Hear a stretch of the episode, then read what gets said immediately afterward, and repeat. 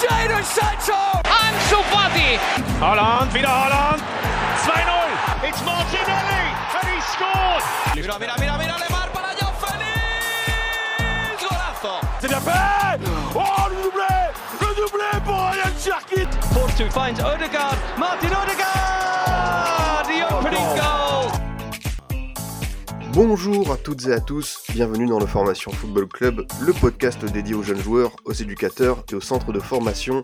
C'est le retour de l'Observatoire des jeunes, votre émission d'actualité sur les espoirs du ballon rond. Au programme du jour, plusieurs sujets en rapport avec le, mercato hivernal qui s'est récemment achevé. On se penchera sur les coups réalisés par les clubs français en Scandinavie, Berg à Lens, Cajuste à Reims ou encore Amezovic à Bordeaux.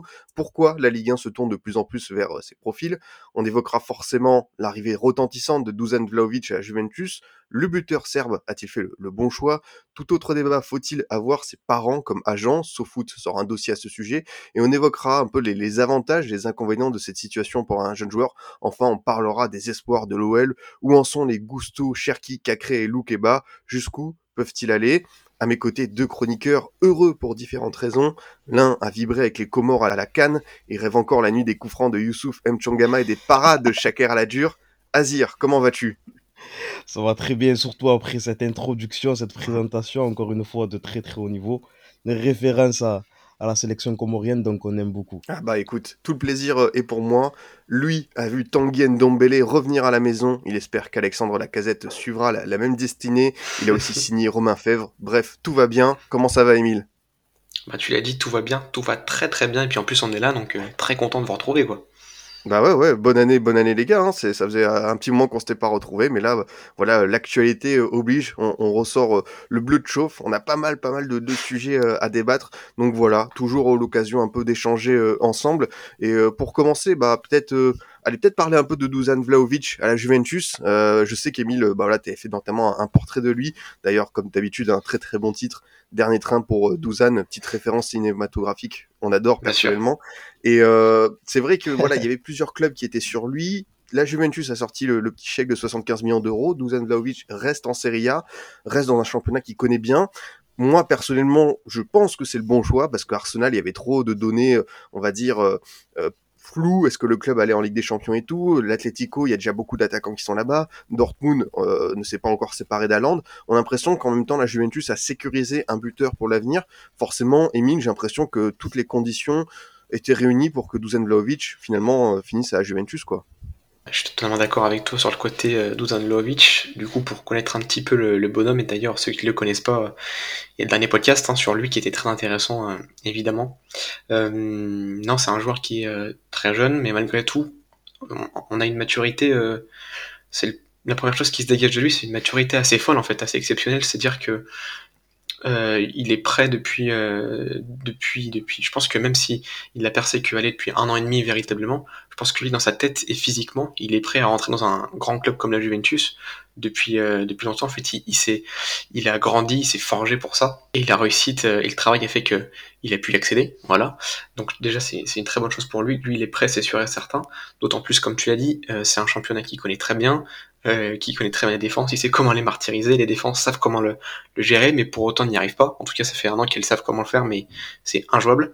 Euh, il a tout, il a une palette assez large, et c'est vrai que ça, ça, ça offre plus de garanties que Arsenal, un club euh, qui va bien, mine de rien, avec Arteta, mais où offensivement, tu as toujours un petit peu des, des incertitudes, ou, d'autres, euh, comme le Tottenham, euh, dont on a pu parler aussi, qui était un peu le Tottenham de Conte en, en reconstruction, donc euh, c'était pas forcément le cadre le plus propice.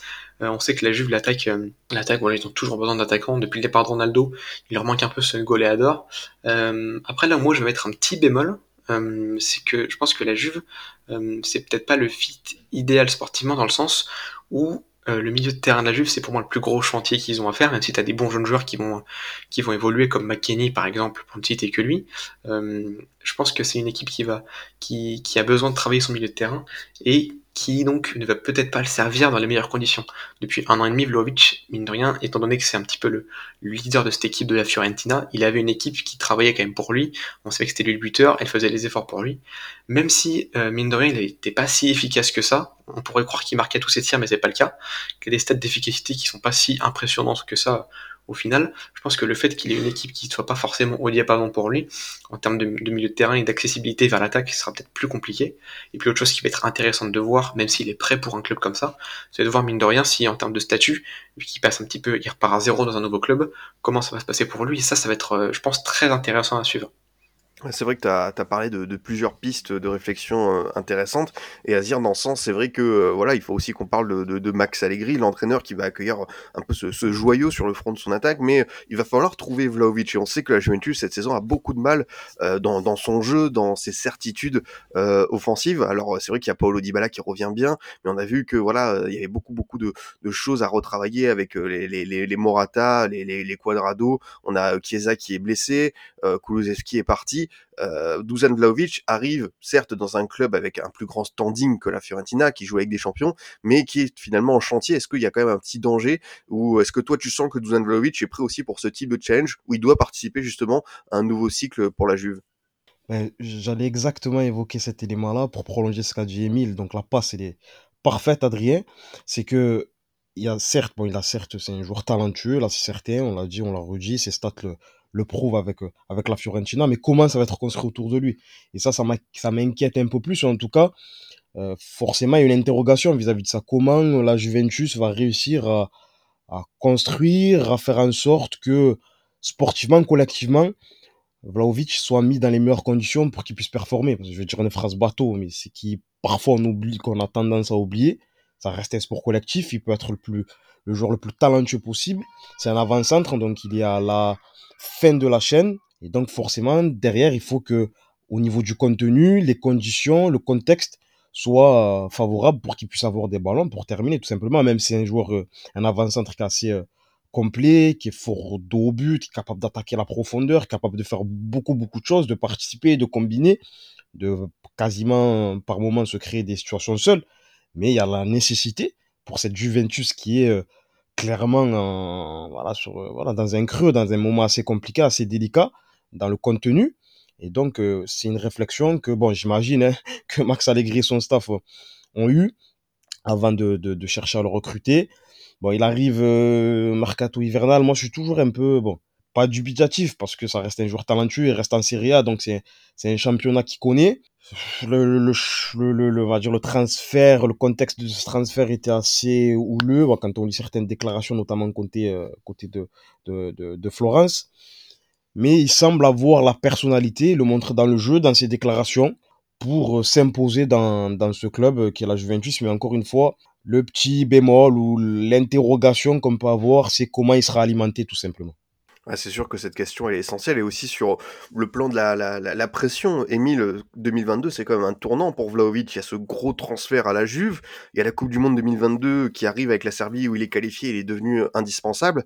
Euh, bon, certes, il a encore beaucoup d'années devant lui, mais on sent déjà que s'il veut basculer un petit peu dans la dimension d'un Haaland, euh, va falloir qu'il marque très vite son territoire sur euh, les, les prochains mois jusqu'au jusqu'au Qatar en novembre prochain. Ah bah clairement, ça va être une année charnière pour lui.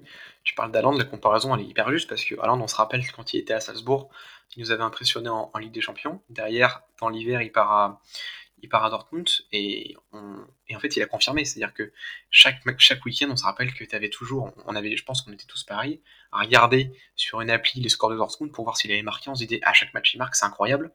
Donc là, Vlaovic, il est exactement dans la même configuration à savoir dans un grand club, maintenant il va falloir marquer, il va être attendu. Euh, donc ça c'est clair pour lui il va falloir confirmer. Et après tu l'as dit, cet objectif Coupe du Monde 2022, euh, le sélectionneur lui fait énormément confiance.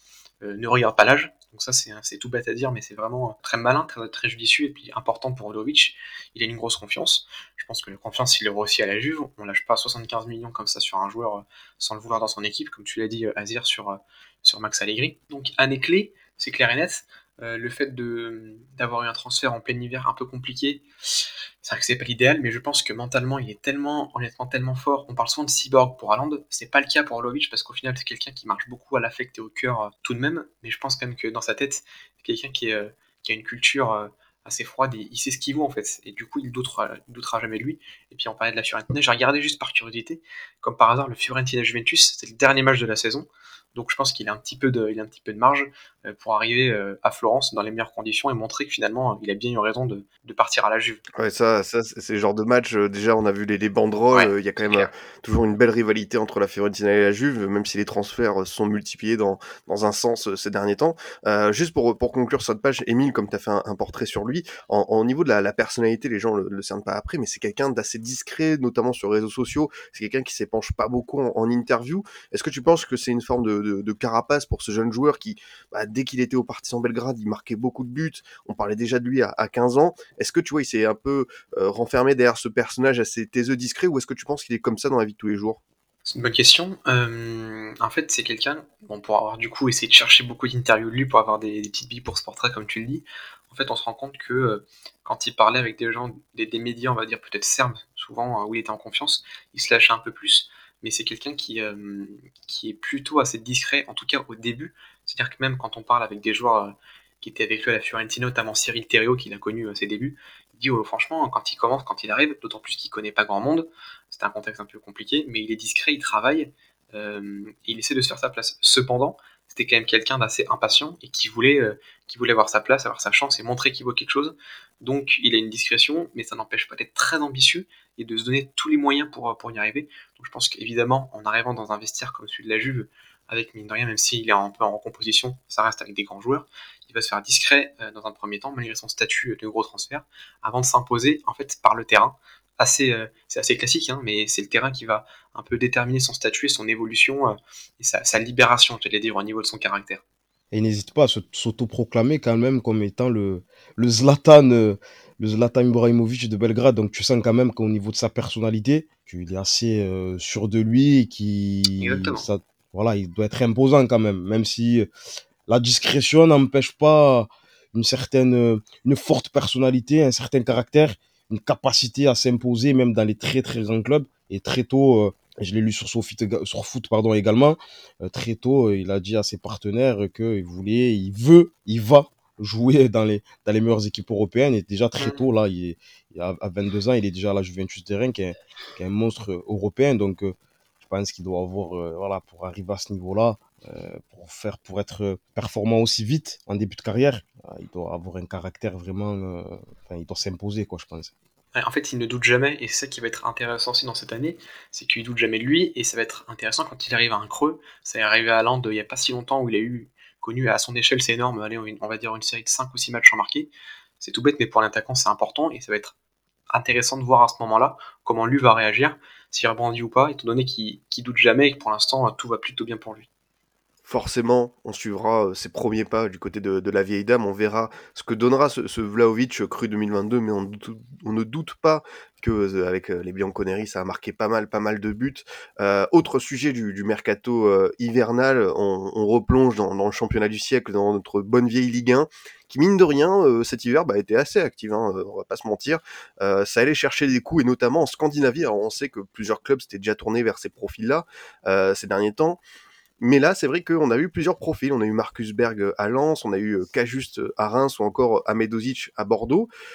Une question simple, euh, Azir. Est-ce que toi, ce, type de mercato, ce type de scouting, euh, ça, t'emballe? Est-ce que tu comprends pourquoi les, clubs français se tournent voilà, vers euh, ces talents euh, euh, qui viennent du Danemark, euh, de, de- de Suède ou encore de, de Norvège? Oui, oui, ça m'emballe clairement parce que ça fait. Après, on sait pas, ça va être tous des réussites, mais ça, ça crée quelque chose de nouveau. Ça veut dire que les clubs réfléchissent, travaillent, essayent d'explorer, d'exploiter, entre guillemets, d'autres territoires pour avoir, encore une fois, pour permettre à la Ligue 1 de progresser, de garnir les effectifs avec des, euh, des profils différents, des profils qu'on n'a pas forcément l'habitude de voir, qui viennent de, de pays, entre guillemets, enfin, voilà, de, de, de, de, de Scandinavie. Donc, ouais, forcément, moi, moi ça m'emballe. Après, il n'y aura pas une. Je pense pas qu'il y aura une réussite euh, pour 100% des joueurs qui viennent de, Scandinavie. Peut-être c'est qu'une c'est qu'une période, qu'une mode, qu'une tendance entre guillemets, mais, mais en tout cas, ça fait plaisir parce que ça, je pense que ça, ça montre que les euh, cellules de recrutement, que les dirigeants ont une réflexion et essayent, voilà, encore une fois, peu importe l'endroit d'où vient le joueur, de d'essayer de, de capter comme ça des joueurs euh, talentueux. Alors, Petite modification, j'ai dit euh, Marcus Berg plutôt que Patrick Berg. Euh, Marcus Berg, je suis resté dans les années 2000, mais c'est bien Patrick Berg hein, qui, euh, qui a signé euh, du côté de, de, de Lens. Euh, Émile, en plus, enfin, bon, qu'à juste, il y a un certain prix. On parle de 10 millions d'euros pour Reims, mais il y avait de la concurrence, notamment Rennes qui était l'été dernier. Mais voilà, euh, Patrick Berg, c'est 4 millions d'euros. L'option d'achat pour Ahmedovic à Bordeaux, c'est aussi 4 millions d'euros. En plus, j'ai l'impression que le prix du jeune joueur euh, scandinave ou qui vient de ces pays-là n'est pas encore euh, n'a pas encore totalement explosé contrairement à d'autres championnats et du coup c'est vrai que pour les clubs français désireux de faire des coups qui sont toujours un peu euh, sous tension après la crise Covid après les stades vides bah finalement c'est ça peut devenir une filière très rentable assez vite Non, c'est clair, c'est un Eldorado, je pense. Surtout que tu parles de- des options d'achat qui sont assez abordables. C'est d'autant plus le cas pour des joueurs qui sont, même s'ils sont scandinaves, ils sont pas du tout en kit. Des joueurs qui sont totalement prêts à, à évoluer dans le championnat de France. Quand tu regardes les, tous les on commentaires. valide la vanne hein, évidemment Ouais, ouais, je me suis permis, voilà, bien sûr. Euh, quand tu regardes tous les commentaires des, des gens qui, qui suivent bien plus assidûment que moi les championnats scandinaves, surtout sur le départ du, du joueur qui arrivait à Bordeaux, bah, on se rend compte que c'est un, pour eux, c'est un départ euh, pas surprenant, mais, euh, mais décevant parce qu'ils ils adoraient ce joueur et que c'est un joueur qui est pour eux complètement prêt. Bien sûr, il, arrive dans un contexte peut-être un petit peu compliqué, pas propice à l'évolution, mais s'il a le talent, il va y arriver. Donc forcément, c'est intéressant pour nous. Et, comme tu as dit, pour revenir à la fin de ta question, c'est un Eldorado qui est encore pas extrêmement utilisé. Tu parlais de clubs qui l'ont déjà fait. En France, il y a eu Toulouse notamment, qui est un peu un précurseur là-dedans, euh, qui allait chercher, euh, je crois que c'est Brandon McFarlane qui était le, un scout à Brentford, qui pour le coup, Brentford au niveau européen, c'est vraiment la référence euh, scandinave. Ils ont été beaucoup cherchés, surtout faire le Danemark euh, des joueurs, et ça porte ses fruits. Aujourd'hui, ils sont en première ligue. Ils ont fait deux ou trois saisons au plus haut niveau en championship avant de réussir à monter. Et là, mine de rien, ils font une saison. une saison plutôt bonne en première ligue où ils réussissent à rester à flot avec des joueurs de ce niveau-là, de ce calibre-là et de, cette, de ces origines-là. Donc ça montre que ça, c'est pas juste une hype qui n'a aucun sens, c'est des joueurs qui sont talentueux. Et puis en termes de, en termes de formation, mine de rien, ce sont des, des pays qui ont une autre culture et qui est une culture euh, très intéressante qui apporte des choses un petit peu, euh, un petit peu complémentaires et, des bonus, on va dire, aux, aux joueurs qu'on qu'on n'a pas forcément en France. Je prends l'exemple de, de Bodo Glimt, dont vient Patrick Berg, euh, le Norvégien qui a signé à Lens. En, en termes de préparation mentale, Bodo Glimt, il, il travaillait avec un ancien pilote de chasse qui a un parcours phénoménal. C'est des choses un petit peu originales pour nous en France, mais qui a porté ses fruits avec Bodo Glimt, qui est devenu euh, champion de Norvège, alors que c'était un club qu'on connaissait peu encore 5 ans. Et puis euh, Midtjylland, j'en avais déjà parlé ici dans une chronique, euh, c'est un club qui, en, termes de formation, a une école absolument phénoménale. Donc avoir des joueurs de ces formations-là qui arrivent en France, je pense que c'est bénéfique. Déjà pour, nous, pour le jeu, parce que forcément, c'est des joueurs intelligents qui savent bien jouer, qui, ont, qui parlent un autre football, mais un football intéressant. Et puis aussi par rapport à la formation, on va apprendre de nouvelles choses, on va, on va découvrir de nouveaux éléments, de nouveaux outils. Donc je pense que forcément, c'est, plutôt pertinent à l'échelle de la France de, de s'associer, de trouver un petit peu des, des petits talents, des petites techniques euh, scandinaves. Et justement, pour, euh, pour enchaîner sur ce qu'a dit Emile, euh, je m'étais beaucoup intéressé, et ça a été évoqué aussi, je crois, dans Formation Football Club et dans d'autres médias, au travail euh, qui a été effectué par la fédération danoise au niveau de ses sélections de jeunes, au niveau, et ça, on l'a vu aussi euh, au niveau de l'équipe senior à, l'Euro. Tu sens qu'il il y a une véritable réflexion sur le jeu, une politique fédérale qui est mise en place dans, dans ces pays-là, notamment le Danemark, c'est le, pays sur lequel je me suis le plus focalisé. Et petit à petit, on commence à avoir les, fruits de ce travail-là et qui va commencer à, peut-être dans les années à venir, à pas submerger, mais en tout cas, peut-être qu'on sera amené à avoir plus en plus de joueurs, notamment en Ligue 1, qui viennent de, de ces championnats-là. Et on sent qu'il y a quelque chose qui... Euh, qui, qui, qui s'anime, qui crépite dans, dans, dans ces pays-là, et notamment le Danemark. Le Danemark, c'était vraiment très intéressant. Et j'avais lu un, un papier, un long papier sur, sur ce foot au travail de, au niveau des espoirs, ce qui était mis en place par l'ancien coach, un ancien coach qui était passé par, par la Masia, dont je me souviens plus le nom. Yes, Capellas. Exactement, exactement. Et donc, euh, voilà, il y a un travail qui est fait, un travail de fond qui est fait, et forcément, euh, bon, ça prend un peu de temps, mais euh, il y a les, les fruits qui commencent à, commencent à germer, et les clubs de Ligue 1 ont tout intérêt et vu que, comme vous l'avez dit, au niveau des prix, pour l'instant, c'est encore, entre guillemets, assez abordable. Donc, il euh, y, a, voilà, y a tout à, tout à prendre, tout à, tout à faire encore. Peut-être, euh, Émile, ce qu'il faudrait la, la, dernière évolution, c'est que, on va dire, les, vraiment les clubs moteurs de Ligue 1, les, les, les grosses locomotives comme euh, bah voilà, Paris, Lyon, Marseille, euh, Monaco, se tournent pas encore tout à fait vers ce genre de profil, n'ont pas encore allé être, euh, sont pas allés chercher vraiment euh, ces joueurs-là. Est-ce que tu penses que c'est juste bah, une, une, question de temps? Est-ce que c'est encore un petit frein mental Ou est-ce que tu, tu te dis, bon, bah finalement, c'est peut-être qu'ils sont pas encore prêts? Parce que par exemple, un club comme Rennes, qui commence à faire partie de ces gros club-là, voulait aller chercher Cajuste. Ils ont fait confiance à Melling, certes, qui venait de, euh, de, Nîmes, mais qui était un, qui est un joueur norvégien. Il y a Sulemana qui sont allés chercher au Danemark. Euh, Rennes peut-être fait partie un peu de ces clubs à part, mais j'ai l'impression, tu vois, que si je pars vraiment de Paris, Lyon, Marseille, Monaco, euh, il n'y a pas encore ce, ce déclic-là. Oui, je suis assez d'accord. Je pense que ça vient d'une logique euh, assez euh, bête et méchante de, de cible de mercato. Le PSG, le PSG évidemment dans une, dans une logique d'aller chercher des gros joueurs euh, tout de suite assez, assez prêts, assez bons, assez, assez puissants qui vont faire tout de suite la différence, des impact players, chose qu'on n'a peut-être pas encore forcément au Danemark et c'est peut-être pas le marché le plus. Danemark d'ailleurs en Scandinavie, comme on le disait, le meilleur marché pour ça. Euh, Marseille, dans, si on prend le, contexte un peu récent, tu m'arrêtes si je me trompe à dire, mais on cherchait plutôt des joueurs un peu d'expérience ou des joueurs au caractère, euh, on va dire, coché par Sampaoli. Peut-être que ça cochait pas toutes les cases à, ce niveau-là, je peux le comprendre. En tout cas, dans un premier temps, dans la construction d'équipe de Sampaoli, c'était ce mercato d'été et d'hiver, il faut vraiment des joueurs validés et qui remplissent un peu toutes ces cases. Donc ça peut venir avec le temps. Euh, pour Lyon et pour Lyon-Monaco, pour moi, c'est deux équipes qui pourraient un peu plus faire ce travail-là, retrouver ce niveau-là comme Rennes à une, à une plus grande échelle. Après, c'est une question, je pense, aussi d'opportunité. Il faut avoir aussi les, les, scouts dans ces zones-là qui sont pas forcément le cas. Je sais qu'à Lyon, je crois pas qu'il y ait vraiment de, de recruteurs spécialisés dans ce domaine-là. Il y en a pas tellement, mais dans ces, zones-là, il y en a pas vraiment. Donc c'est peut-être une, peut-être une erreur. Hein. On s'en rend peut-être compte dans les, dans les années à venir, mais je pense que pour l'instant, c'est pas le cas. Après, comme tu dis, il y, a, des joueurs à aller chercher. Je sais que euh, il y a deux ans, quand Bodo Glimt arrive en, Coupe d'Europe, Jens Peter Auge, je, je prononce peut-être très mal son nom, j'en suis désolé, mais euh, il va à Milan. Euh, je pense que s'il va à Milan, il aurait, il aurait pas fait tâche forcément à Monaco, à Lyon ou ailleurs, avec un profil dédié rapide et percutant, euh, aurait fait beaucoup de bien. Donc je pense qu'en fait, c'est juste avoir le réflexe d'aller regarder là-bas, qui est pour l'instant peut-être pas, euh, peut-être pas justement une habitude dans les, dans les têtes des, dirigeants, des recruteurs français.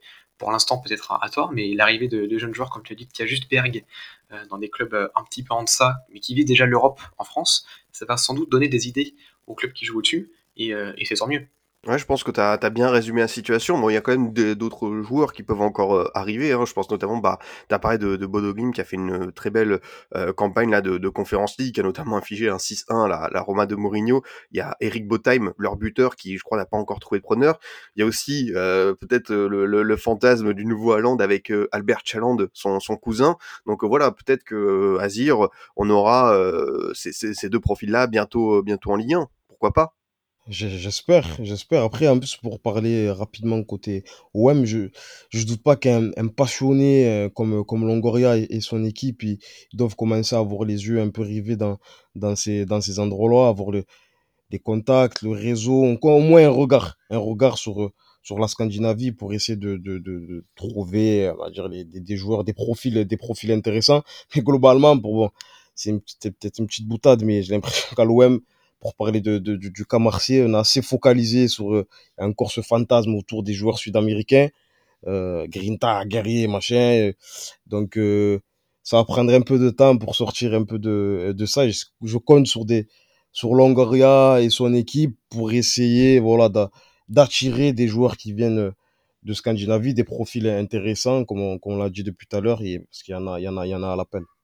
Et en plus, ce que tu dis, c'est très juste, parce que Sampoli, dans ce qu'il demande à, à, ses joueurs, une espèce de flexibilité tactique, une adaptation permanente, bah, le jeune joueur scandinave, je pense qu'il est tout à fait, il correspond à ces, critères-là. C'est quelqu'un de, de, de, polyvalent, qui sait répondre à, à plusieurs euh, schémas tactiques. Donc, euh, c'est vrai que connaissant, connaissant Longoria, euh, c'est peut-être la prochaine étape. Hein, pour, pourquoi pas au, au mercato estival faire venir des joueurs de ce type-là Exactement, ça serait pas, ça serait pas surprenant vu qu'il joue pardon à un football manager mais en, en réel quoi.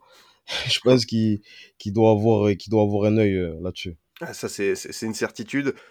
On va parler euh, d'un tout autre sujet, quelque chose d'assez passionnant, et c'est vrai que voilà, on va pouvoir en plus faire une petite dédicace à nos amis de, de, de SoFoot euh, où, tu, où, tu, travailles notamment, euh, Émile, parce que voilà, cette semaine, ce mois-ci, pardon, un dossier sort euh, sur euh, voilà les, les, les, parents agents Véronique Rabiot, Wilfried Mbappé ou encore Paille Neymar pour un peu voilà comprendre quels sont les enjeux à ce niveau-là, c'est quoi la différence entre avoir un agent classique et avoir son père, sa mère pour représenter ses intérêts. Et c'est vrai qu'on a toujours l'impression que il y a toujours un peu plus, pas d'inconvénients, mais voilà, on se souvient de Véronique Rabiot lors du dernier Euro, on se souvient que Wilfried Mbappé que, est très très dur en négociation, et on se dit que finalement, bah, quand tu récupères un jeune joueur très talentueux, s'il y a ses parents derrière, ça peut être compliqué, mais en même temps, qui de mieux que son père ou sa mère pour monter au front, pour défendre tes intérêts?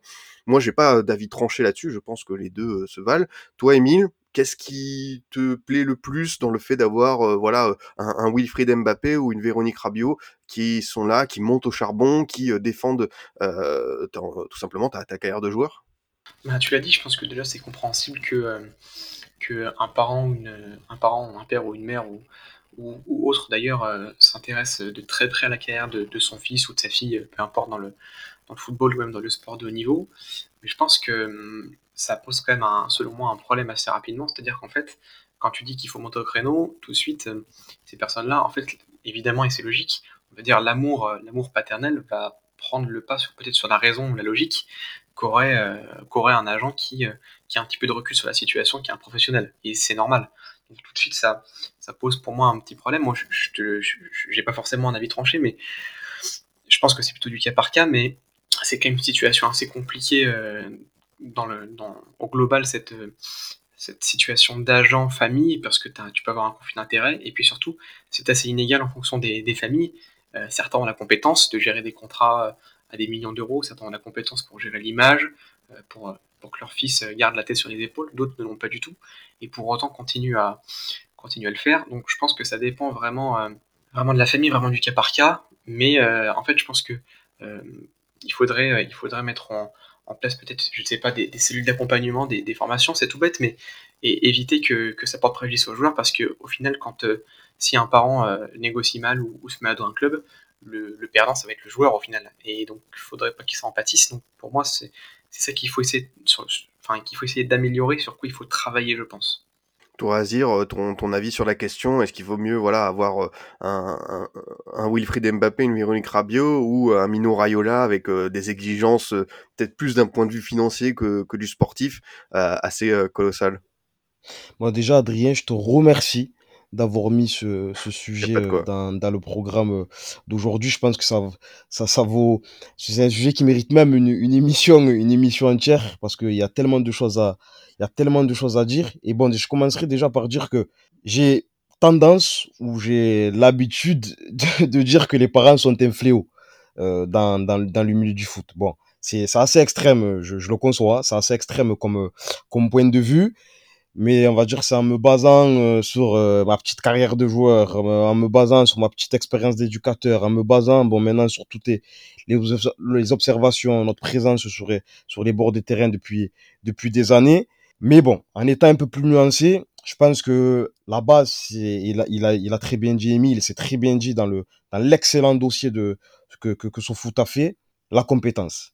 Si euh, un jeune joueur a la chance d'avoir un père, une mère, euh, un frère, peu importe, qui est compétent, qui a une capacité pour négocier, qui connaît euh, parfaitement le droit du sport, tout ce qui est lié au contrat, qui connaît le milieu du foot, qui connaît le, le jeu, qui a une capacité de lui donner des conseils, j'aurais tendance à dire pourquoi pas. Et surtout, qui a la capacité d'avoir du recul. Qui a la capacité d'avoir du recul et qui, de temps en temps, peut dire des, voilà, qui va être, qui va faire force de, de, conseiller et pas forcément euh, dresser son enfant dans le sens du poil pour le faire plaisir parce que c'est que c'est qui représente la pépite de la famille au sens premier du terme, à savoir une, voilà une manne financière qui est assez importante. Mais après de de de de, de, de si il n'y a pas tous ces éléments là réunis, vaut mieux laisser la place à un professionnel. Il y a des gens qui sont formés Émile a parlé de formation c'est très important, qui sont formés, qui sont compétents, qui sont expérimentés poursuivre des joueurs, des jeunes joueurs ou des joueurs de haut niveau. Donc, laissez-les leur place. Après, ça ne veut pas dire que le parent, euh, la famille, va euh, être totalement en dehors du champ ou du suivi. Non, en tant que famille, c'est normal. Bon, je suis pas encore père, mais si j'ai un enfant qui est euh, voilà, talentueux pour du foot, etc., ou peu importe le sport, mais en l'occurrence, là, on parle de football, et qui, voilà, je serai là pour le suivre, pour l'accompagner. Mais si ça dépasse mes compétences au niveau de la négociation, au niveau, euh, voilà, tout ce qui est contrat, au niveau de, de toutes les, et vous, que vous connaissez très bien aussi, toutes les particularités du milieu du foot. On sait qu'elles sont nombreuses et qu'elles peuvent être dangereuses si on ne maîtrise pas. Et on peut ruiner la carrière d'un jeune joueur parce que si on ne maîtrise pas toutes ces, tous ces éléments-là qui sont importants euh, pour façonner la, la carrière d'un jeune parce que ça dépasse parfois le cadre, euh, le cadre du terrain. Et donc, s'il n'y a pas tous ces éléments-là, mets-toi de côté, tu suis, tu accompagnes, tu applaudis. À la maison, voilà, tu le mets dans les meilleures conditions. Mais tout ce qui est euh, purement sportif ou financier, des choses qu'on ne maîtrise pas, vaut mieux se mettre, euh, vaut mieux se mettre à côté parce que sinon, ça, ça détruit. Vraiment, euh, et je, pèse mes mots, ça détruit des, des carrières ou le début de carrière de jeunes joueurs et ça empêche, voilà, on détruit leur avenir en fait. Ou en tout cas leur avenir dans, dans le football. Donc voilà, pour moi, c'est la base. Compé T'es compétent, tu veux te prendre en charge la carrière de ton fils, vas-y. Et si tu as, le recul nécessaire. Si tu l'as pas, mets-toi de côté. Mets-toi de côté. Parce que, et c'est très bien dit aussi dans le dossier, encore une fois, je, parce que vraiment le dossier, il est, complet, il est excellent. Sur ce sujet-là qui est assez, euh, qui est assez délicat, qui est assez large. Si on n'a pas le recul nécessaire, vaut mieux se mettre de côté. Vaut mieux se mettre de côté. Après, justement, quand on n'a pas le, il y en a qui n'ont pas assez de recul pour comprendre qu'ils n'ont pas assez de recul, en fait. Et qui vont, qui vont détruire la carrière, la carrière de leur, de, de, de leur enfant. Après, par exemple, pour prendre, je terminerai là-dessus parce que j'étais un peu long là. Pour Wilfried Mbappé et, euh, et le cas de, de, de sa mère, de la mère de Mbappé, euh, c'est des gens aussi. Wilfried Mbappé, c'est un éducateur. Ça fait longtemps qu'il est dans le milieu du sport, dans le milieu du foot. Il connaît, il a vu des cas avant lui, avant, avant son fils. Euh, la mère de Mbappé, c'est une ancienne euh, sportive de haut niveau. Donc déjà au niveau des profils, c'est pas monsieur ou madame tout le monde. Et des gens qui n'ont jamais mis un pied sur un terrain de foot et qui voilà par la par euh, voilà le destin a fait qu'ils ont un enfant qui est hyper talentueux et d'un coup ils veulent se prendre pour des agents. Reste à ta place. Ta place de parent, elle est très belle, c'est un très beau métier d'être parent, d'être père de famille ou d'être une mère. Mets-toi de côté et suis ton fils. Voilà. Je rebondis juste euh, sur ce que tu dis parce que c'est enfin, extrêmement pertinent sur la place euh, et le recul qu'il faut avoir. Le problème, c'est que certains, encore une fois, je généralise pas, hein, mais certains ont, ont un orgueil qui est en final mal pla- assez mal placé. Euh, J'ai pu étudier un peu ce sujet aussi pour euh, le magazine Caviar pour lequel je travaille. Et il y a des exemples qui sont assez fous. Cet été, il y a, il y a- il y a un joueur euh, où euh, la famille gère son intérêt et à chaque rendez-vous, je dis bien à chaque rendez-vous, euh, il était courtisé par plusieurs clubs. Euh, il fallait qu'il y ait euh, peut-être pas une dizaine de personnes, mais beaucoup de personnes qui devaient être présentes. Et il y a des, rendez-vous qui ont été annulés parce qu'une grand-mère n'était pas là. Je trouve ça assez terrible quand on parle de négociation de contrat euh, à un niveau assez élevé, parce que c'est un jeune assez réputé dans le football, dans le football français et du coup européen. Et puis un autre exemple, c'est un, un père d'un joueur qui a été international français, qui, qui négocie donc lui-même les contrats de son fils, qui peut s'entendre. Mais le problème, c'est que cette personne n'a même pas le- ne parle pas anglais en fait. Et elle préférait négocier avec les clubs anglais elle-même, euh, sans, avoir évidemment de notion d'argent, et surtout sans parler anglais, ce que je trouve assez terrible. Demander aux, aux- à des personnes du club euh, dans lequel son joueur était euh, à ce moment-là, de l'aider à traduire les messages euh, en temps réel, quoi. C'est terrible. Et puis ça, ça, ça envoie derrière un message, une image surtout du, du football français qui est pas terrible, même si je pense que c'est pas un phénomène que français, évidemment. Euh, à l'étranger, il y a plus de grandes agences qui gèrent et du coup un peu moins de parents qui sont présents. Ça envoie une image du, football français qui est très mal géré et c'est terrible. Et il y a une dernière chose, je sais pas si Adrien t'allais en parler, mais euh, quand je disais auparavant que le perdant ça peut être le joueur, euh, des fois au lieu que ce soit le club qui se braque, c'est peut-être le joueur qui va se braquer. Et il y a des exemples de familles qui se sont totalement déchirées pour ça. Et ça c'est terrible, même un international français euh, qui parle plus à sa mère depuis des années euh, parce que sa sœur a géré sa carrière et, et gère encore sa carrière et, fait des choses qui sont, euh, qui sont jugées par le reste de la famille totalement délirantes. Ça c'est terrible, malheureusement c'est terrible. Ah, c'est incroyable. Et je, je rajouterai aussi que je, j'ai pas, pas mentionné tout à l'heure, je comprends aussi le désir de, de, protection de la part euh, des familles, quand ils ont un jeune parmi, euh, parmi, eux qui est, qui est assez talentueux et rapidement a des sollicitations qui sont fortes. Et on connaît aussi euh, du côté des professionnels, des agents, des conseillers, pas tout le monde est bien intentionné évidemment.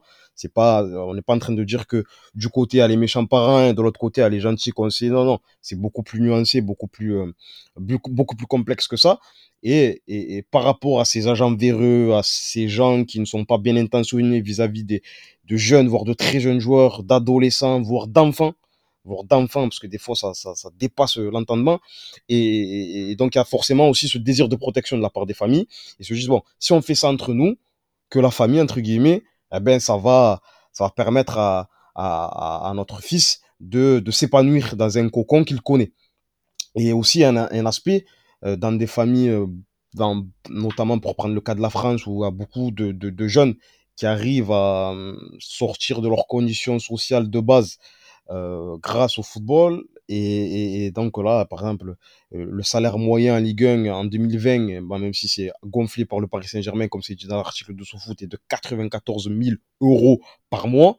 Quand tu sais qu'il y a la possibilité euh, de sortir toute une famille euh, d'une situation de précarité, de pauvreté, voilà, grâce au foot, ça doit être compliqué aussi de, gérer, on va dire, ses émotions. Pour ça aussi, moi, je suis pas encore père. Et c'est comme j'en parle parfois avec, euh, avec des collègues, des amis éducateurs, des gens qui gravitent encore dans, dans le milieu du foot et tout, etc. Euh, des fois, je me dis, ça peut arriver à tout le monde. Ça peut arriver à tout le monde de, de, de vriller. Pourtant, on se dit, ouais, moi, si j'ai un enfant, je vais être comme ci, je vais être comme ça, c'est bon, j'ai été joueur, j'ai été éducateur, je regarde des matchs, ceci et cela, je sais à quel point ça peut être difficile pour le jeune, une pression qu'on peut mettre, etc., etc., etc.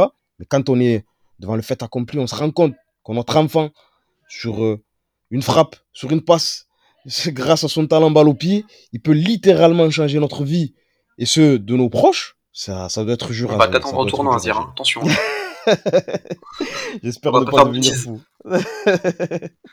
on suivra ça, on suivra ça de près. Non, mais c'est sûr que le débat est super intéressant et je suis très content qu'on puisse aller euh, aller aussi loin et, parler de tout ça parce que je pense que ça dépasse même le cadre des parents. C'est tout simplement l'entourage. Euh, quand on parle des fameux intermédiaires, euh, on, on sait jamais finalement sur quoi on peut tomber. Et c'est vrai que bah voilà, un, jeune joueur aujourd'hui qui, qui, qui c'est une poule aux œufs d'or pour euh, beaucoup beaucoup euh, de, personnes sans doute un peu malveillantes qui veulent profiter d'une forme de naïveté de personnes qui sont pas forcément accompagnées et du coup, euh, bah voilà, c'est vrai que des fois les jeunes joueurs ils se retrouvent prêts à défaut. Il y en a qui arrivent à, je trouve très bien s'en sortir et qui ont un très bon discours. Je pense forcément à Wesley Fofana, qui quand il part de Saint-Etienne pour signer à Leicester, tout le monde dit c'est très dangereux, tu euh, tu t'es pas sûr de terminer titulaire. Ok, euh, lui il dit un de ses premiers arguments, c'est moi j'ai quand même envie de rendre à ma famille ce qu'elle m'a donné, donc les mettre à l'abri. Et du coup on se dit, bah attends, il pense pas aux sportifs, mais non, je pense qu'il y a quand même, c'est quand même un garçon intelligent, réfléchi et, qui savait où est-ce qu'il voulait aller. Donc je pense qu'il y a aussi des, des, jeunes joueurs qui, qui, qui ont cette, espèce de, de, maturité. On en a déjà parlé en plus entre nous déjà euh, de ces jeunes joueurs qui, euh, voilà, euh, auront beaucoup beaucoup de pression sur leurs épaules, mais qui savent le, le, rendre sur le terrain, mais aussi envers leur famille. Du coup, Émile, euh, j'ai envie de, te dire, qu'est-ce qu'il faudrait faire pour euh, encore plus protéger les jeunes joueurs? Est-ce que ça doit devenir des centres de formation, des clubs? Comment est-ce qu'on peut arriver à trouver un espèce de, terrain d'entente avec, euh, avec on va dire, cet entourage qui n'est parfois pas très bienveillant? C'est une bonne question, c'est une vaste question. Je pense que là où il faut travailler, c'est en plus de la compétence, comme on a pu déjà le dire avec Azir, c'est la confiance, parce que si s'il y a de plus en plus de familles agents, c'est peut-être parce que des familles ont, travaillé justement avec des agents auparavant et que ça s'est mal passé, la confiance a été brisée. Euh, je parlais d'un exemple euh, d'un joueur international dont la famille s'est brisée. À la base, il travaillait avec des agents qui l'auront plus ou moins mis à l'envers. Derrière, ça s'est mal passé. Donc, il y a toujours une raison à cette volonté de travailler en famille. Donc, il faut travailler sur une confiance. Peut-être que la nouvelle génération d'agents, la nouvelle vague d'agents, a des techniques un peu différentes qui va pouvoir peut-être sans dire changer ça, au moins le faire évoluer. Donc ça, on va voir, on va suivre, euh, parce que beaucoup disent que des, grands agents comme Moussa Sissoko ou euh, Messa Ndiaye ont vraiment euh, une sorte, forment une sorte de cocon autour de leurs joueurs. Donc ça, ça peut être, positif. Après, comme tu as dit, il y a un entourage, mais pour moi, ça reste vraiment une, question de confiance et puis surtout de recul, comme l'a dit Azir. Pour moi, c'est c'est ça qui est primordial. En fait, savoir, savoir tout simplement s'entourer des personnes compétentes pour que quand on sort justement de notre propre domaine de compétences, on est quelqu'un qui sache nous dire quoi faire avec intelligence, recul, honnêteté et sans, sans avoir d'intérêt particulier dans, dans, dans l'affaire. Ouais, toi, Azir, tu te positionnes comment sur cette question de, de l'accompagnement? Qu'est-ce que les clubs peuvent mettre en place? Quel est le, finalement le, le, rôle des dirigeants dans les centres de formation à, à ce niveau-là? Ben, Les clubs, ils, doivent, ils doivent agir, je pense. Enfin, ils doivent, ils, ouais, ils doivent agir de manière ferme, drastique vis-à-vis des, vis-à-vis des parents. Après, moi, j'ai une position, je, l'assume complètement. Hein.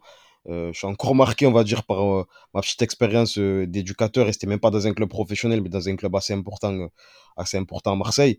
Et, je voyais en fait concrètement sur le terrain, parce que quand tu es, joueur, t'as pas forcément cette vision-là, mais que, que, que, ça peut être vraiment pesant, pesant notamment sur les joueurs les plus, les plus, les plus talentueux. Et pour prendre un exemple concret, à, l'Olympique de Marseille, euh, les, parents, ils n'ont pas le droit de regarder les entraînements, par exemple. Après, il y en a peut-être qui vont estimer que c'est extrême, hein, et je, je, le, je le conçois totalement parce que là, on parle, on parle probablement d'une minorité de parents qui est complètement, euh, qui, qui, qui absolument, qui pas de recul et qui euh, sont pris par les émotions et qui vont pas forcément prendre les meilleures décisions pour leur enfant et qui vont réagir très souvent à chaud. Mais malheureusement, voilà, c'est une minorité visible qui fait, qui fait beaucoup de bruit et qui est néfaste pour, pour, pour, pour le football mais, euh, mais il faut agir contre cette minorité qui, euh, qui, fait beaucoup de, qui fait beaucoup de mal. Et donc, voilà, par exemple, un club comme l'OM, je sais pas si dans d'autres clubs professionnels c'est le cas. Je crois qu'à Nice aussi, c'est un peu comme ça. Euh, ils, ont, ils ont décidé, voilà, pour les jeunes, il a pas de, les parents, ils viennent pas. Vous venez, vous les ramenez, ils s'entraînent, ils s'amusent, ils ont les consignes des éducateurs, ils sont pris en charge par des éducateurs formés et compétents. S'ils sont présents dans le club, si vous avez décidé de les mettre là, c'est que vous estimez, vous faites confiance vous faites confiance aux professionnels qui les prennent en charge. Donc voilà. Et aussi, je me rappelle aussi, pour la petite anecdote, je regardais un match de U13 entre donc euh, l'Olympique de Marseille, un club amateur euh, marseillais euh, très très important, un, match assez une belle affiche on va dire. Et dans les tribunes à l'OM campus, il y avait un parent qui a crié, je sais plus ce qu'il a ce qu'il a beuglé, mais bon comme ça peut arriver dans n'importe quel match, un membre de la sécurité est venu, il a pris au parent, il a dit c'est bon, sortez, pareil, ça peut être considéré comme, euh, extrême, mais c'est que, on va dire, euh, l'OM peut se permettre de faire ça parce qu'ils sont dans une. Euh, c'est un lieu privé quand l'OM Campus. Donc, ils ont leur propre sécurité et peuvent se permettre d'agir comme ça.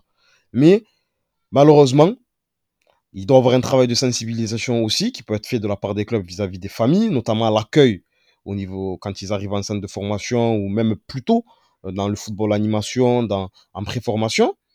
Mais il y a aussi, en termes d'action concrète, ce genre de, de, choses, à mon sens, pour calmer les, les ardeurs de certains et qu'ils se focalisent, euh, voilà, qui, euh, quand ils vont parler à leur fils, ça va être à l'extérieur, pas de pas d'éléments nuisibles en fait. Et je pense que voilà, il faut être sur les deux volets, sensibilisation et pour prévenir, et après les actions concrètes de ce type-là, même si certains, je le conçois totalement, peuvent considérer ça comme peut-être un peu trop fort. Je sais pas ce que vous en pensez, vous, de ce genre d'initiative, mais mais je suis encore marqué, hein, je pense que vous l'avez constaté par, euh, par euh, voilà. Absolument. Non, mais c'est vrai que ça peut paraître euh, très autoritaire, très strict, mais bouger un parent comme ça d'une tribune aussi, ben, on sait. Hein, moi, j'ai été, j'ai été arbitre pendant 5-6 ans sur des matchs de jeunes. Je, sais ce que c'est derrière la main courante, un arbitre bénévole, assistant. Enfin, des fois, ça peut partir en situation folle, alors que voilà, il y a, y a, des éducateurs, il y a des gens qui sont en place pour mettre les, les, les, jeunes joueurs dans les meilleures conditions. Et on sait que les parents, ben, il y a toujours un affect, il y a toujours un truc un peu différent. donc c'est vrai que moi je comprends la position de, l'OM à ce sujet-là. En tout cas, messieurs, un, un débat, pardon, excellent, vraiment. C'était un, plaisir de débattre comme ça de cette question si particulière, si difficile, je pense, hein, de, de, des agents parents, parce que voilà, je pense qu'il n'y a pas de, de, juste vérité, il n'y a pas de juste milieu, mais en tout cas, on a pu voilà confronter les points de vue et finalement, je pense qu'on est assez d'accord sur le, le, le, fait que comme ce sont des cas assez particuliers, il n'y aura pas de, vérité euh, générale là-dessus. Euh, pour terminer cette, cette revue d'actualité, forcément, Emile va être ravi parce que voilà, on va parler un petit peu des, jeunes joueurs euh, de l'OL et de ce qui se met en place du côté de, de, de l'équipe de, de, Peter Boss parce que voilà, c'est toujours un, c'est toujours un, un débat intéressant. Euh, c'est vrai que les, les, les Gusto, les Cherki, les, les Catré et les, et les Loukeba euh, sont des jeunes qui comptent beaucoup sur qui on parle, mais on a l'impression qu'ils sont à des, on va dire des degrés, des niveaux différents de, de progression. Euh, toi déjà, Émile, sur cette voilà, après six mois de compétition, comment tu juges un peu ces jeunes de l'OL Parce que forcément, on va faire du, cas par cas. Mais comment déjà tu trouves un peu l'intégration de, Peter Boss par rapport à ces joueurs formés du côté de, Lyon? Plutôt assez bonne en fait. Euh, honnêtement, avec le recul maintenant, euh, sur tous les noms que tu as pu citer, je trouve que l'intégration, elle s'est fait plutôt, euh, plutôt intelligemment, mais à des degrés différents. Donc sur les quatre noms que tu as cités, tu as cité Castello euh, Malo Gusto, Maxence Cacré et Ryan Cherki, si je dis pas de bêtises. Tout, déjà, je pense que Azir sera d'accord avec moi, je vais dissocier Maxence Cacré des autres, parce que Cacré il était là depuis euh, un peu plus longtemps, et, euh, et au fur et à mesure, il est devenu titulaire euh, indiscutable. Voilà, encore plus avec le départ de, de, de Bono Guimaraes, maintenant c'est sûr et certain, je pense que c'est un, un, titulaire indiscutable, et a raison, Azir a dû regarder l'Olympico, euh, je pense que comme moi, il a dû se demander combien de poumons avait Maxence. parce que honnêtement, je sais pas comment il fait. Moi, la première question que je me suis posée, c'est quelle note il avait au 3 x 500 au lycée. Je pense qu'ils ont dû créer un barème sur mesure pour lui, tellement il est phénoménal. euh, dans un dispositif comme celui de Peter Bosch, c'est un joueur, en fait, c'est un diamant brut dans son dispositif. Avoir deux, deux milieux de terrain, dont un qui peut faire autant de courses à répétition, avoir avalé autant de terrain, euh, presser aussi haut, et pour autant avoir une vision de jeu, une qualité de ressortie de balle, une potentielle passe euh, dans les derniers dans dernier tiers, dans les derniers mètres aussi bonne. Pour moi, à ce niveau-là, c'est, phénoménal. Ensuite, on parle des, des, trois autres joueurs, ce qui est intéressant avec Castello Keba, c'est un joueur qui était euh, pas du tout intégré au groupe pro avant qu'il arrive. C'est un joueur qu'il a intégré Peter Bosch dès, euh, dès la pré-saison. Les matchs contre Porto, si je dis pas de bêtises, lui avait montré, il avait montré beaucoup de bonnes choses et il avait intégré très rapidement au groupe pro jusqu'au match contre Angers où, on prend une, où Lyon prend une, une belle fessée. Et derrière, il l'avait un petit peu, un petit peu mis sur le côté parce que Jérôme Boateng était arrivé aussi. Et ce qui est intéressant, c'est que en écoutant l'après-match de OLOM, Peter Bosch est interrogé là-dessus notamment, euh, sur la défense à 4 qu'il a utilisée en fin de match. On a donc Boateng et Loukeba dans l'axe, et pas Denayer. Denayer est blessé, et on lui pose la question, quand, quand va revenir, comment vous allez faire? Et, et, il a du mal à répondre en fait. Il se dit, bah oui, c'est un casse-tête, un casse-tête, mais on verra plus tard.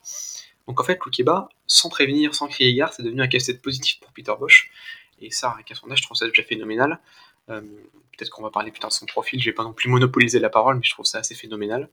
Et puis euh, Gusto et Cherki s'intègrent de plus en plus. Gusto a profité, très bien profité de la blessure de Dubois pour se faire une place aussi bien comme latéral que piston que ailier. Euh, une polyvalence et un profil qui n'existe pas dans cette équipe. Il apporte quelque chose de vraiment phénoménal, vraiment surprenant. Et puis pour finir avec Ryan Cherki, c'est celui qui a eu le plus de mal, on va pas se mentir, dans le dispositif de Peter Bosch, déjà parce qu'il a évolué à un poste qu'il ne connaissait pas. Il n'a jamais joué ailier quand il était plus jeune. Évidemment, ça doit se travailler. Puis parce que tactiquement, euh, c'est un travail assez fort euh, du côté de Peter Bosch qu'il demande. Et je sais qu'il s'est bien entouré pour travailler avec des analystes, des, des préparateurs, analyses vidéo, etc.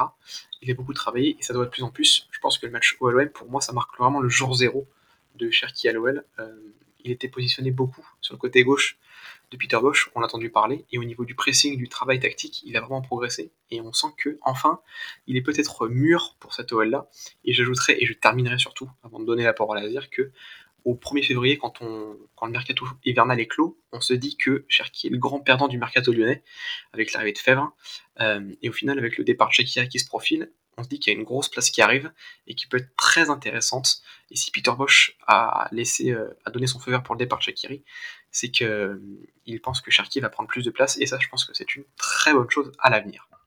Pour euh, compléter ce que vient de dire Émile Azir, en plus, il y a des choses qui sont assez criantes. Je repense à ce que disait Peter Boss après l'Olympico de, mardi soir, euh, quand il parle de Loukeba en presque reconnaissant une erreur de sa part d'avoir mis de côté un, un, jeune joueur. Et je trouve que c'est, enfin, j'ai pas d'exemple précédent où un entraîneur de cette envergure, de cette expérience-là, dit j'ai fait une connerie tout simplement en laissant Loukeba de côté pendant 2-3 mois. Ça prouve un petit peu à quel point les jeunes de l'OL, bah, quand ils percent, c'est pas un hasard, quoi. C'est que quand ils, ils tapent à la porte de l'équipe première, c'est que euh, ils sont prêts et surtout ils ils ont pas envie de lâcher cette place.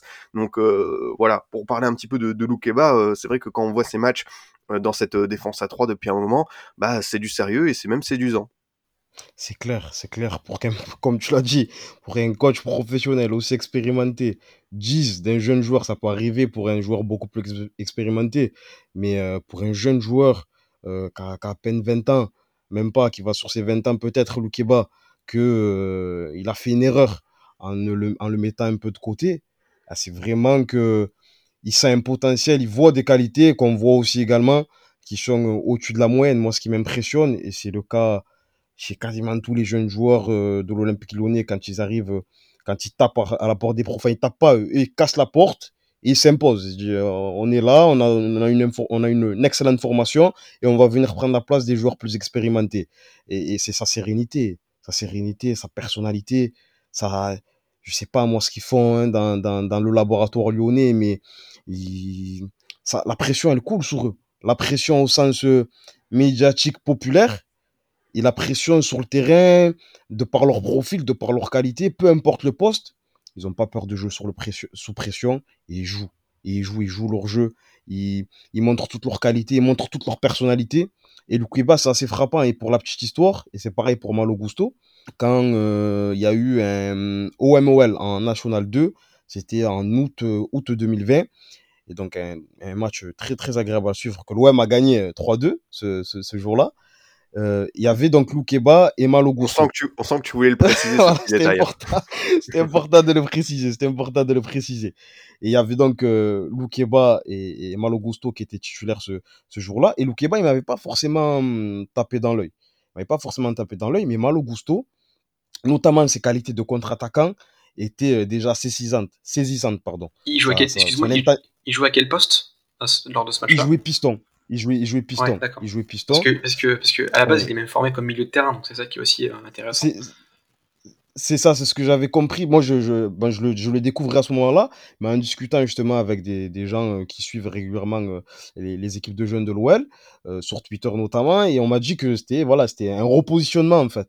Et c'était l'intensité en fait qu'il mettait euh, dans les courses, dans tout ce qu'il faisait. C'était euh, que ce soit surtout dans, dans sa capacité à contre-attaquer, parce que défensivement, il faisait face à un jeune joueur. Et ben, pour la petite boutade, euh, souvent, euh, pour rigoler, je le dis un peu sur Twitter, un, un jeune qui s'appelle Ilyas Zouaoui, dont on avait parlé pour, euh, sur Formation Football Club pour la, spéciale sur l'Olympique de Marseille il y a quelques temps, il y a quelques mois maintenant. Et donc j'avais évoqué ce jeune joueur-là qui était bon, hyper talentueux. C'était un duel qui était vraiment très très beau à voir. Et Malo Gusto, sur le plan défensif, il a eu beaucoup de mal face à ce jeune joueur-là. Mais entre-temps, Malo Gusto est devenu un joueur à part entière d'un effectif euh, de Ligue 1.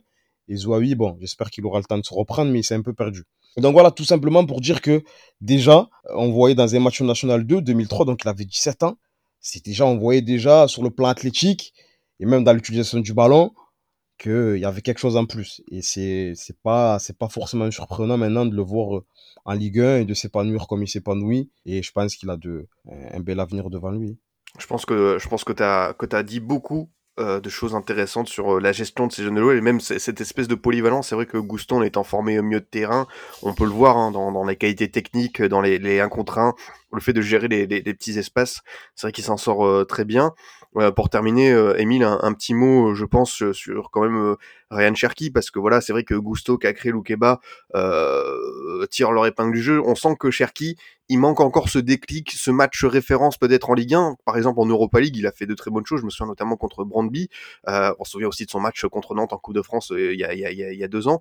Mais il lui manque encore ce déclic, ce match clé en Ligue 1. C'est vrai, il lui manque encore ce match. Euh, c'est pour ça que je vais le regarder très près. J'avais déjà prévu de le faire, mais je vais quand même le faire encore plus les prochains matchs de Lyon.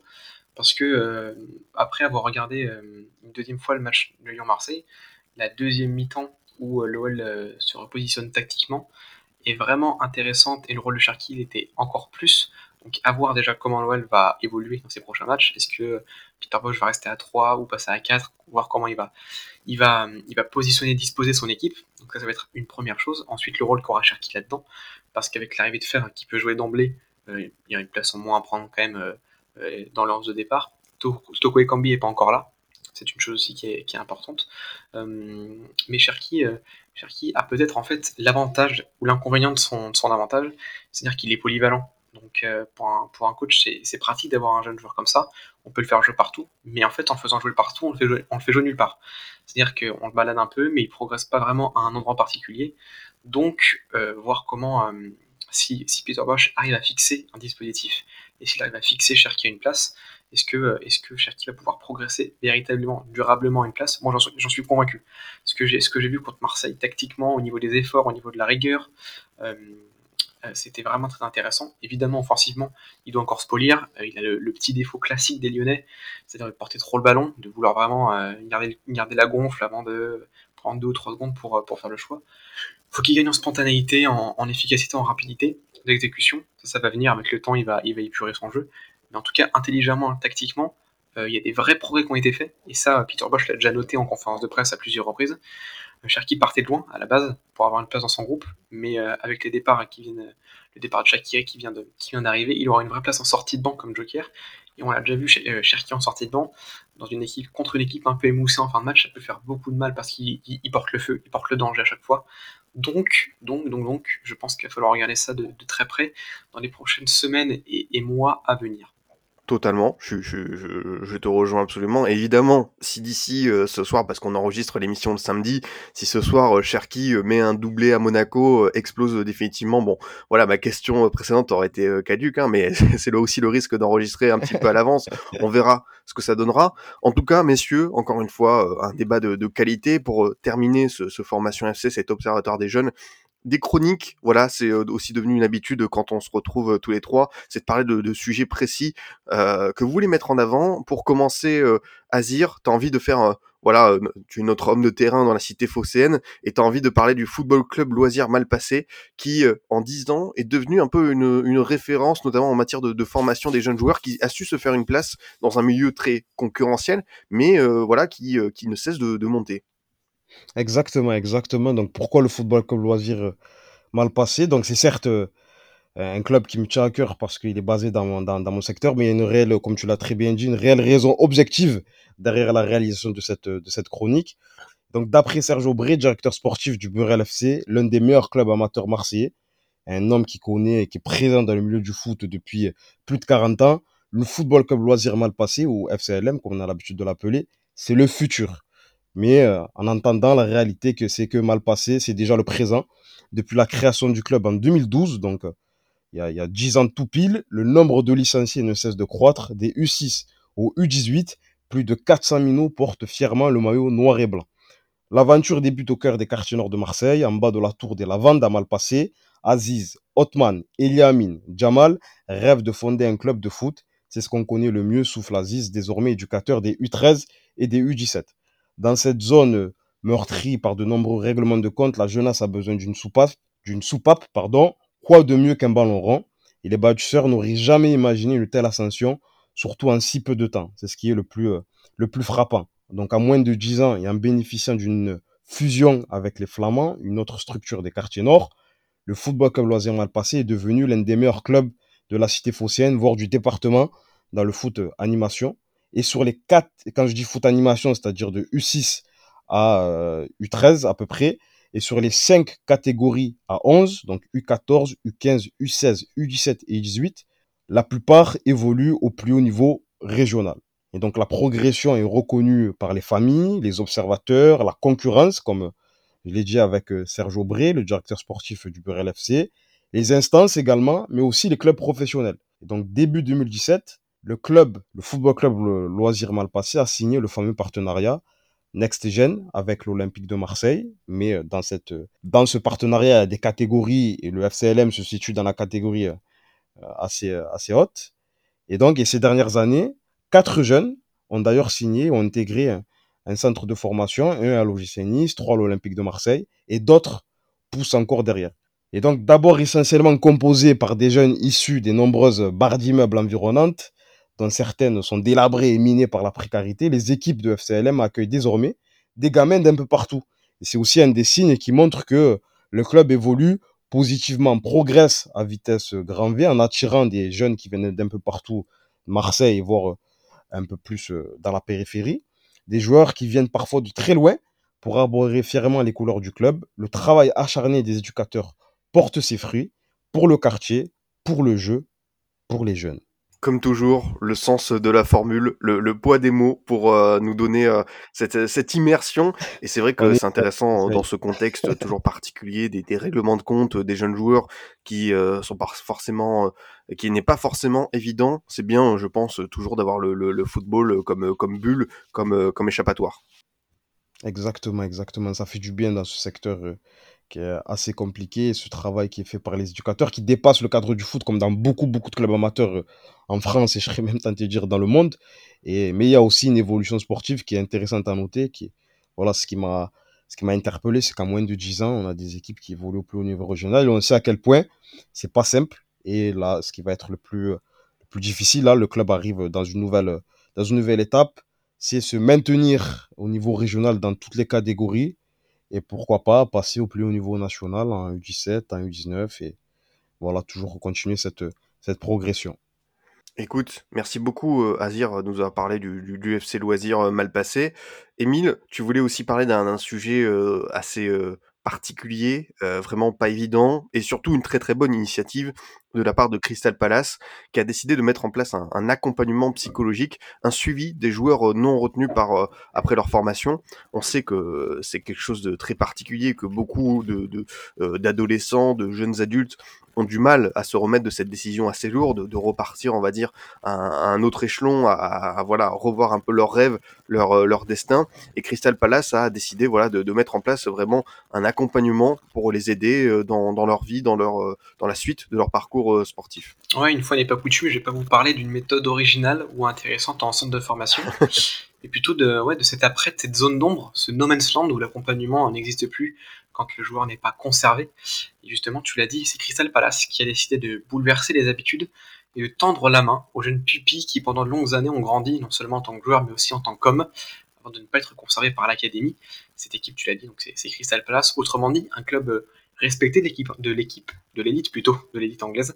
Euh, donc là, être un microcosme et surtout une source d'espoir hein, pour que ce genre d'idées fleurisse un peu partout après. Si un club aussi grand, avec un aussi gros budget, et aussi, aussi respecté en, Europe le fait, alors pourquoi pas d'autres finalement Cette idée, elle, est assez récente, puisqu'en octobre 2021, le club a ouvert son nouveau centre flambant neuf, centre de formation, et ces nouvelles, ces nouvelles structures, euh, même s'il n'a produit que, entre guillemets, Wilfried Zaha, Victor Moses ou, Gareth Southgate, euh, le, centre de formation de Crystal Palace a l'ambition de devenir une référence dans le pays, un des tout meilleurs, selon son directeur Gary Issot. Il pense aux joueurs de 18 à 23 ans qui n'ont pas été conservés, un poste de player care officer. Euh, n'hésitez pas à noter mon, accent anglais a été créé sur mesure avec un groupe de travail pour assurer un suivi et leur permettre de rebondir en les aidant à trouver soit un nouveau club, soit un nouveau travail, soit une, nouvelle formation éducative pour les trois ans à suivre. Alors l'idée qui est, assez bonne, elle provient de Gary Issot euh, himself, parce qu'en fait, dans les années 90, lui aussi, il s'est retrouvé tout seul à Luton Town quand il était plus jeune et il en a souffert. Il a eu beaucoup de mal. Et l'idée, elle vient de lui et le directeur du club, Steve Parish, a tout de suite acquiescé, tout de suite trouvé des bonnes et a donné suite. Euh, il a notamment dit Nous savons que quand un joueur n'est pas retenu, ça ressemble à la fin du monde pour lui. Nous devons tout faire pour offrir un soutien aux joueurs concernés par ce processus et les guider vers la prochaine étape de leur parcours. Alors c'est bien joli, mais concrètement, ça ressemble à quoi? Ben, concrètement, ça se matérialise par un accès au centre, aux cours, aux salles de soins, au terrain, etc. Mais aussi à la présentation à d'autres clubs, ou même, et ça c'est encore plus fou et plus généreux, à la participation de matchs avec Crystal Palace, pour permettre d'avoir une visibilité balle au pied, ce qui est vraiment exceptionnel. Au final, tout le projet est résumé par une phrase de Steve Parish, le directeur du club. Quelle que soit leur voie, nous voulons leur offrir notre soutien pour les aider à réussir. Pour savoir si ça marche, on se donne rendez-vous dans 10 ans. Mais écoute, merci beaucoup, euh, Émile, de nous avoir euh, parlé de ça. Azir, toi, cette initiative, j'imagine que tu la salues grandement. Grandement, grandement, grandement, grandement. J'espère que c'est des choses qui peuvent, qui doivent, qui doivent se développer dans tous les clubs professionnels. Ce qu'on l'a dit et répété, et, ce, podcast en est la, preuve vivante. Adrien, toi qui l'as, l'a mis, euh, qui, l'a créé de tes propres mains. Euh, et on en parle beaucoup quand on, quand on parle des jeunes. C'est la très grande majorité d'entre eux ne deviendront pas footballeurs professionnels. La très grande majorité d'entre eux ne pourront pas vivre du foot. Et donc, euh, à l'issue de leur formation, il faut être en capacité de les prendre en charge. Les clubs mettent des, des, des sommes astronomiques dans plein de départements, dans plein de dimensions. eh ben, il faut le faire dans la prise en charge des jeunes qui malheureusement n'auront pas la possibilité de, de faire carrière dans le club en question. Et donc, c'est une question vitale, vitale. Et voir que Crystal Palace, que des clubs comme ça mettent en place ce genre de choses, c'est tellement réjouissant. Et ça doit, ça doit, ça doit, ça doit se développer partout, partout. C'est une question, c'est imminemment humain en fait. On a, on, a, pris des jeunes, ils avaient 15 ans. Malheureusement, à la fin de leur formation, 18-19 ans, ils ne vont pas être conservés. Mais on doit continuer à les accompagner aussi un peu pour leur permettre de s'insérer socialement et, et, professionnellement par la suite dans d'autres secteurs, dans d'autres domaines. Mais ils auront retenu quelque chose de positif aussi de leur expérience. C'est, ça doit se conclure de cette manière-là. Mais écoute, je te, rejoins euh, absolument et on espère que euh, voilà les, clubs français euh, suivront le pas avec ce genre d'initiative. Je sais que ça commence à, germer dans la tête de certains. J'avais déjà échangé ici même dans ce podcast avec Julien Lacour de, de, Toulouse qui voilà mettait en place des séances de relaxation, de yoga pour aider justement sur l'aspect mental les jeunes joueurs à évacuer ce stress parce que c'est quelque chose nous on ne sait pas ce que c'est ce, cette espèce de décision finale à 18 19 ans. Est-ce que tu vas passer tu vas bien basculer entre guillemets du bon côté tu as tu as la possibilité de devenir pro ou est-ce que tu vas être recalé, tu dois repartir de zéro? Et voilà, je pense qu'il y a quand même des clubs qui réfléchissent à ça en France, donc on espère que voilà l'initiative de Crystal Pass pourra euh, voilà être accompagnée d'autres dans notre dans notre Ligue 1, dans notre Ligue 2. En tout cas, merci beaucoup messieurs, vraiment encore un, gros plaisir de s'être retrouvés pour euh, ce premier observatoire des jeunes de, 2022 avec euh, voilà des débats, des chroniques. C'était c'était palpitant, c'était très intéressant en tout cas. Ouais, merci. Et je trouve, Wazir, honnêtement, on peut le dire, on a été bon. Je pense qu'il faut le dire. Il faut savoir le reconnaître. on a été bon. Eh, merci, merci à vous, les gars. C'était toujours, comme toujours, un véritable plaisir d'échanger sur le, foot de jeunes. Donc, j'espère que les auditeurs prendront autant de plaisir. On a essayé d'être précis, pointu, de, de passer un bon moment. En tout cas, vous me régalez, merci. Écoutez, c'est moi qui, vous remercie encore une fois d'être, d'être venu. Le plaisir était partagé. De mon côté, chers auditeurs, je vous dis à bientôt pour un autre numéro. Vous pouvez toujours nous écouter sur Deezer, Spotify, SoundCloud, iTunes et Google Podcast. A très vite pour une nouvelle émission du Formation Football Club.